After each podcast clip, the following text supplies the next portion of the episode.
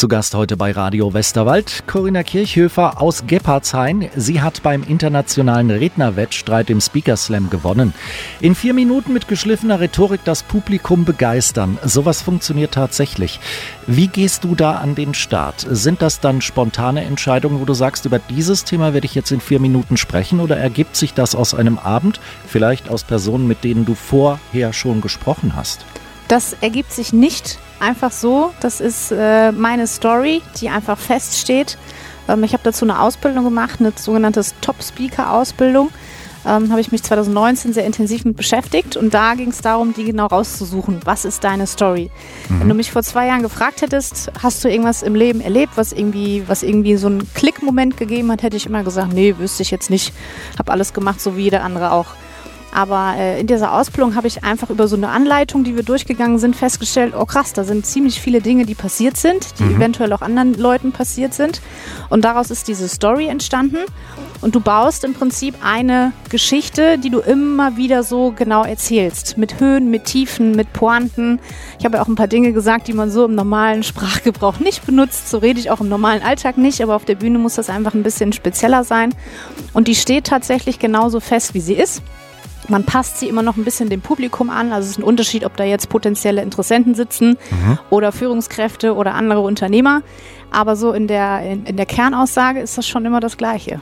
Du hast von den speziellen kleinen Einzelheiten gesprochen, die du dann erwähnst. Haben die mit deinem Westerwälder Ursprung zu tun? Sind das äh, Dialektik und äh, regionale Begriffe, die dann zum Einsatz kommen? nee, das sind äh, etwas vulgäre Wörter, die ich genutzt habe. Einfach weil es darum geht, dass die Menschen sich daran erinnern und sagen, ach, das ist doch diejenige, die das Wort mit SCH gesagt hat auf der Bühne. Also Pipi Kaka zum Beispiel. Sowas, ja? genau. Ne? Okay. Ne? Hier äh, an, die, an die Brüste gefasst und äh, das dann wortwörtlich gesagt auch und solche Dinge. Ähm, weil die Leute einfach das, die müssen das merken, die müssen das feststellen, die müssen auch drei Tage später, wenn die das Wort hören, müssen die dran, ach, da war doch jemand, der hat das auf der Bühne doch so gesagt. Ist das Authentizität? Ja, hat damit zu tun, weil die Leute einfach nicht damit rechnen und dann sagen die, boah krass, das traut die sich, ja. würde ich mich nie trauen, obwohl ja. ich es manchmal auch gern sagen würde. Also das zeigt so ein bisschen krass, die hat Mut, auch mal das zu sagen, was sie vielleicht denkt in dem Moment ähm, es darf nur nicht eine Grenze überschreiten. Also es darf jetzt nicht zu vulgär werden, mhm. das ist ganz klar. Aber in diesen vier Minuten hatte ich, glaube ich, zwei oder drei Wörter, wo die Leute gedacht haben, hups, damit habe ich jetzt nicht gerechnet. Sind das bewusst eingesetzte Earcatcher? Ja, ganz, ganz 100% bewusst. Also würde ich so im normalen Sprachgebrauch niemals benutzen, außer wenn ich mit mir alleine bin und mal fluche oder so. Ja aber äh, auf gar keinen Fall würde ich mich so irgendwie äh, artikulieren draußen. Mhm.